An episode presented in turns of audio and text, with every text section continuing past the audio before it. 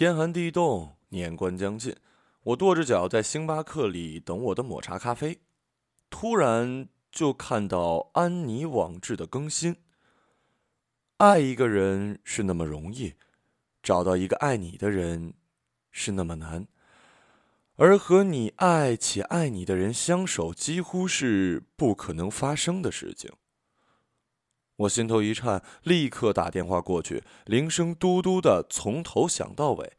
我执着的打了一次又一次，仍然是语音信箱那个冰冷的女声。我知道安妮是在二零一零年，我们大学里没有一个人不知道她。老师在课堂上展示她的作业，而男生们则三三两两在宿舍和篮球场谈论她的身高、腿长。他舞蹈表演时性感撩人，他们讲啊讲就开始嘻嘻笑，说哪个哪个人又在他后面跟了一路，或者又跑去他教室坐在他旁边旁听。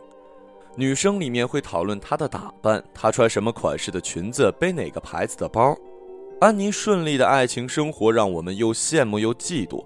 她在大学里和系里学生会的主席谈恋爱，进了投资银行，又和他大十岁的经理谈恋爱。我唯一一次在校园里看到她，她穿着粉色的裙子，披了一个大披肩，似是要赶着去上课。她走得挺拔又飞快，有两个男生在后面眼巴巴地跟着她。交错而过的时候，她突然唤起我的名字。我吃惊地抬头望着她，她正好也望过来，眼神里全是真挚的笑意。一个月前的周会领奖时候，我见过你。二零一二年。大学毕业的第一年，我被分配去做一个上市项目，做了两个多礼拜。投资银行的团队来了，那一天，我抱着一大堆文件，顶着新烫的卷发，踩着新买但并不合脚的高跟鞋，晃晃悠悠的进门的时候，突然就看见了他的侧影。他还是很瘦，从衬衫到外套都是黑色。我喜出望外的打招呼，忙不迭送的告诉大家他是我校友。他点点头，很快垂下头，用刘海遮住半边脸，连敷衍的笑容都没有。我自讨没趣，悻悻地走开了。但是我猝不及防地在洗手间看到他用勺子敷两只肿得像核桃一样的眼睛。他看见我进来，惊得身形一晃，勺子咣当一声掉在了地上。我捡起来递给他，他犹豫了很久。终究转过头，拨开被泪水糊在脸上的刘海，让我看见了他面如死灰。他扶着镜子，虽然止住了眼泪，却还是忍不住的打嗝和抽泣，脸颊和鼻子都红红的，睫毛膏糊得满脸都是。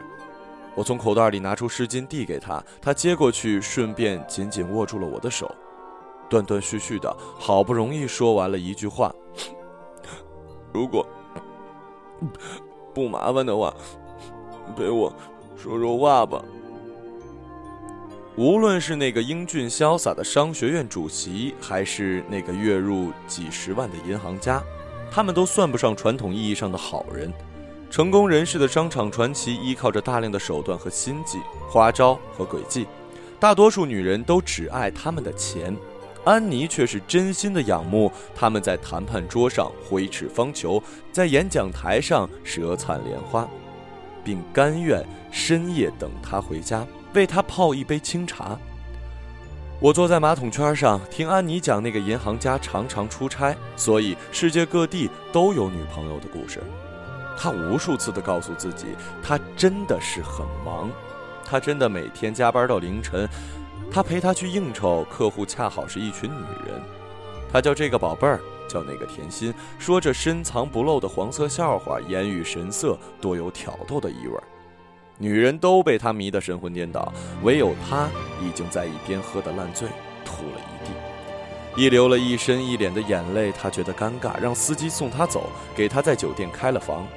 第二天又让司机去接他，顺便还有一只赔罪的卡地亚手镯。他诉说的时候满脸通红，用力呼吸着，好屏住眼泪。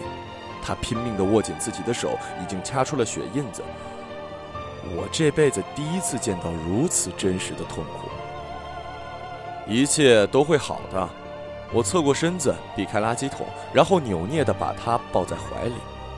他天生有种飞蛾扑火的个性，做任何事情都纵身跳入，倾尽所有。而我觉得这种个性本身是如此的危险而令人着迷。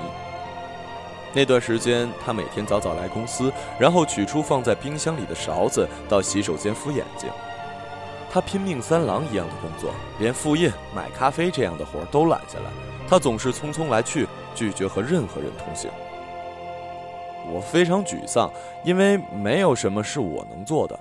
我大学里或多或少有些嫉妒他的风光。但朝夕相处下来，发现她内里也不过是单纯善良的女子。但偏偏这个世界的规则并不是善有善报，恶有恶报。我沮丧的几乎要落下泪来，反倒是她安慰我：“我们这么善良赤诚的人，一定会有好结局的。”说这句话的时候，她下意识地捉住我的手，她的手冷的不像是活在潮湿的热带夏天里。彼时，我们坐在公司后门的楼梯间。他从自动售饭机里买了两瓶冰可乐，一瓶给我喝，一瓶照例用来敷眼睛。项目结束的那天，老板请吃海鲜，酒足饭饱，我和他站在地铁的出口。我欲言又止，看着他转身离去，突然几步追上去，紧紧的拥抱了他一下。你放心吧，我最近已经哭的没那么多了，晚上能睡几个小时了。他笑嘻嘻地跟我说：“当然，笑容照例没有达到眼底。他为了应景穿了条大红的裙子，围着同样鲜艳的丝巾，整个人都是格格不入的喜气洋洋。我们挥手说再见，我又担心又难过，但心里相信着，如果有人能跨得过这个坎儿，一定是这个勇敢善良的他了。我虽然不再和他天天见面。”但我每天看他网志的更新，他也不断的发照片给我看。他穿着新买的裙子，他涂着粉色的指甲油，他恢复了舞蹈训练，他开始学他一直想学的作曲。他站在舞台上，焕发光芒万丈。他策划新的旅行，甚至还买了新的相机。我勤勤恳恳地为他的每一条更新点了个赞。二零一三年五月一个周日的晚上，我正准备第二天出差的行李，他突然打给我。明年四月份陪我去摩洛哥吧。啊啊啊！我一时愣住，我敏锐的第六感让我问道：“只有我们两个人啊？”在逼我向诸神发誓之后，他终于告诉我，他爱上了一个摩洛哥男子。他向她求婚，而她准备去嫁给他。你做我的伴娘好不好？你知道，没有你，我大概永远被打沉在海底，卑微的翻不了身了。他怎么说，坚定愉悦。爱情既给了他软肋，也赋予了他盔甲。儿童里，他的声音明快爽朗，不停地给我讲摩洛哥婚礼的习俗。她听起来是那么的无坚不摧，再也不是一年前咬紧牙关只躲进洗手间才敢让眼泪决堤的小姑娘了。还有谁会去吗？我问。既然是婚礼，就算不铺张排场，也总要热热闹闹、风风光光的体面吧。她突然愣了一下，我能想象她吐舌头的样子。我还没敢告诉其他人呢。她的未婚夫是她去摩洛哥认识的当地画家。夕阳西下，她穿着当地传统长裙，戴着叮铃当啷的银质手镯和耳环，漫步在桥上。她的眼里有真挚和好奇，她的背后是广袤的土地和一座座清真寺。她因落日的美景而驻足停留。有一个留络腮胡子的画家执意要免费画一幅肖像画送给她。他站得离他很近很近，屏息凝神观察他的身体和裙摆，度量尺寸之后挥毫作画，一直画到完全天黑，然后又执意带他去吃地道的当地菜肴和新鲜产的酸奶。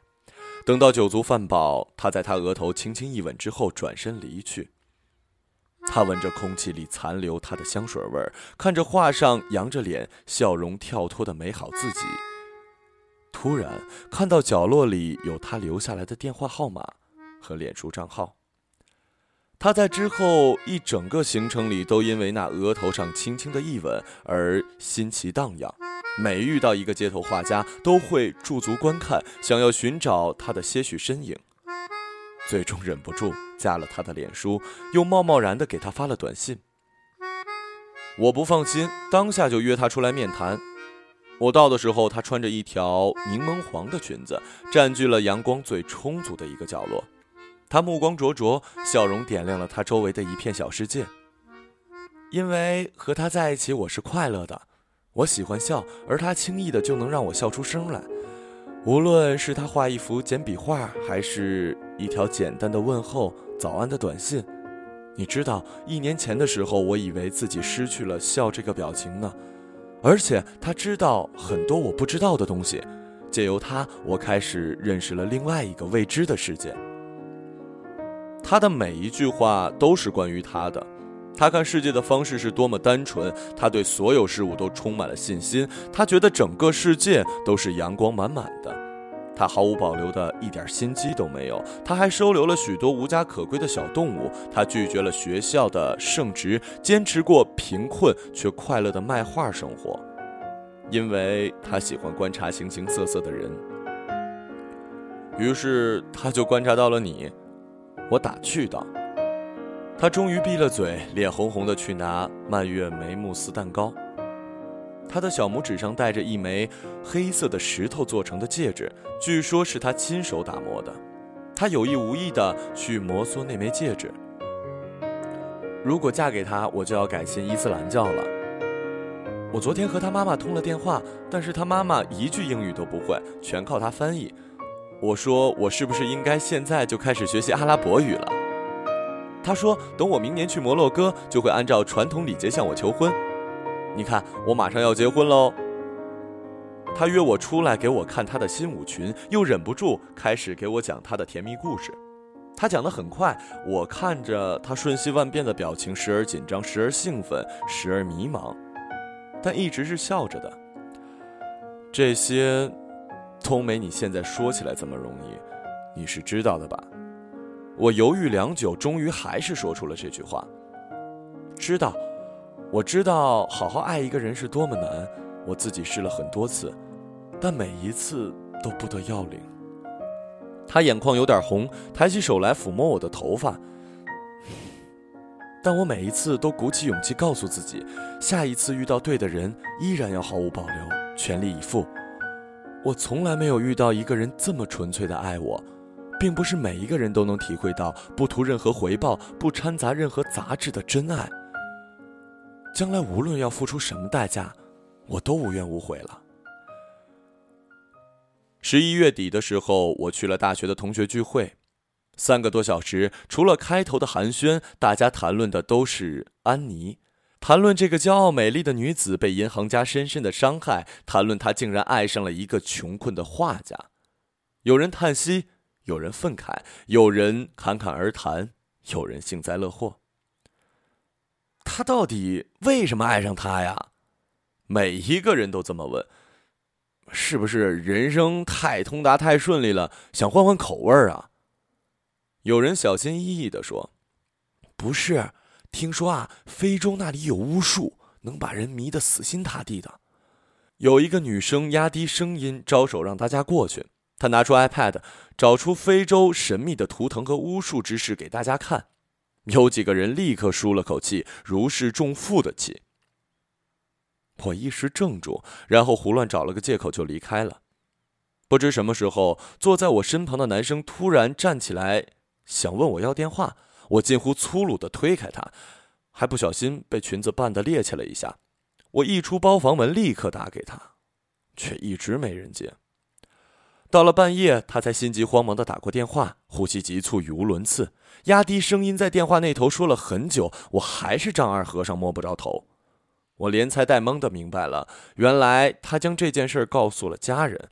他妈妈哭得几乎要晕倒在地，他爸爸恨铁不成钢地拍着桌子，掷地有声地说：“如果她嫁到摩洛哥，信了穆斯林，就再也不是他们的女儿了。”我一时间也不知道怎么安慰他，只能约他出来喝酒，替他打电话给他妈妈，说他的女儿和我在一起，而不是去了机场准备私奔。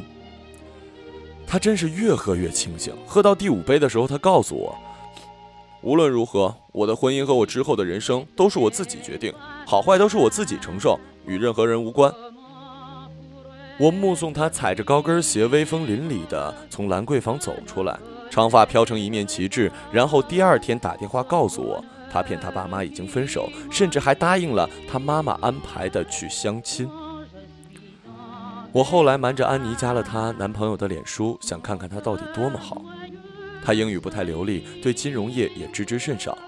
他一听到安妮的名字便开始兴奋，跟我讲他大学时候一直考第一名，他参加了好几个舞蹈比赛，在星光大道上跳过 tango，工作上的业绩非常出色。但一听到我和他是旧同窗，立刻求着我问安妮的各种小习惯。他告诉我，安妮是那么特别的一个人，自信、活泼、开朗、幽默的异族女孩，来自一个陌生的世界，带给他许许多多崭新的风景。他说这些话的时候，我眼前浮现出安妮的样子。他握着一杯威士忌，壮士一般的一饮而尽。他在所有工作或者谈话间隙查看手机短信。他一听到手机铃响，就立刻掏出来查看，然后忍不住抿嘴笑。我想那个卡萨布兰卡的午后，他走在桥上，经过他身边的时候，一定迷人极了。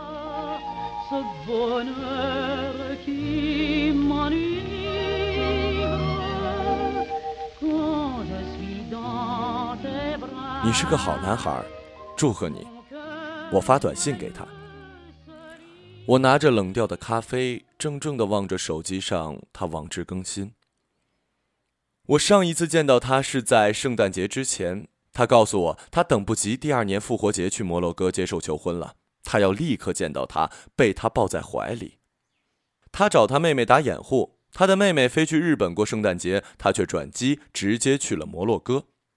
他在机场接她，一见到她的身影就扑过去把她抱在怀里，那个怀抱比梦中的还要温暖，他的唇尖比言语所能描述的还要甜蜜。他开车载她兜风，他拉着她的手在沙滩上奔跑，不用相机，他用彩笔画下他飘飞的裙摆，他们相互喂食当地的乳酪和水果，夜夜相拥而眠，根本不能分开一秒钟。他给我发来照片里，除了摩洛哥的蓝天白云，就是他和他。他望他的眼神那么温柔，接吻的时候，他闭起眼睛，扬起脸颊，是那么甜蜜。所有照片里，他都是灿烂的微笑着，以至于我觉得他们两个从此可以白头到老。我历尽千辛万苦，终于拨通了他的电话。他在电话里淡淡的说：“我和他已经分手了。”为什么？我尖叫起来，吓得路人纷纷侧目。因为我从一个浪漫美好的梦中醒来了。他一直像所有人那样意识到这段爱情在现实上的差距和障碍。他像灰姑娘一样，穿着水晶鞋，努力跑向自己的王子，然后在凌晨钟声敲响的时候，突然惊醒在现实的世界里。毕竟。我们还是活在现实世界里的，现实世界里，他的摩洛哥爱人也因为要迎娶一个异族女子而饱受家庭长辈的质疑。他的母亲不断给他安排相亲的对象，他无法在摩洛哥找到工作，他的艺术天分也不适合功利的香港。价值观的差异，远距离的煎熬。他送她去机场，流着泪吻别。看到落地窗外飞机振翅而飞起的时候。他们突然觉得，到了该放下的时刻。他们都不想看到最爱的人放弃家人和前途，也不愿意美好的爱情在世俗的眼光和内心的不安中消磨殆尽。并不是求而不得，然后退而求其次的放弃。我很庆幸，我们仍是在仍然爱着对方的时候说分手，所以现在回想起来，也只有甜蜜和美好。没有抑郁和苦涩。我在安妮的舞蹈教室外等她，那枚戒指现在成了她的吊坠，在她每一次旋转跳跃的时候高高扬起。不舍得藏起来，也不能带着呀，不然别人以为我要订婚了怎么办？她耸耸肩，一点也不像刚分手的人。她挺胸抬头，姿态比任何人都骄傲。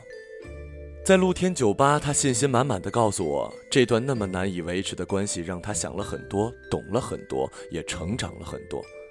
他轻轻含住杯沿的一枚草莓，眼神清澈宁静，脸上有淡淡的笑容，和当年洗手间泣不成声的他判若两人。当然，也有一位角落里的绅士看出了他的卓绝，拜托酒保送给了他一杯特调的鸡尾酒。他举杯碰碰我的杯沿儿，暗地里比了个胜利的手势给我。我从来没有像爱他那样爱过其他人。他对我说：“我以为之前那么多次伤害之后，我已经失去了爱人的能力，但我现在意识到，我还是可以去相信，可以去体会，可以去付出，可以去爱。我非常非常感谢他。”他的手机震动起来，他冲我吐了吐舌头。买手回复起来，我可以看到屏幕上他的头像。我并不是不爱他了，我是换了一种方式去爱他，给他自由，也放我自由。他和我一起走在树荫下的马路上，路旁的杜鹃花都开了，原来已经是春天了。那之后呢？我还是忍不住要问。他拍了我一下，着什么急呀？我们过好自己的生活，就一定会遇到最美好的安排。爱情这个过程是如此的复杂，心如小鹿乱撞，头脑却融化成一片黄油。但无论是在最艰难还是最快乐的时候，安妮总说，一定会有人来爱如此真挚又赤诚的我们。当然了，我也确确实实爱着他。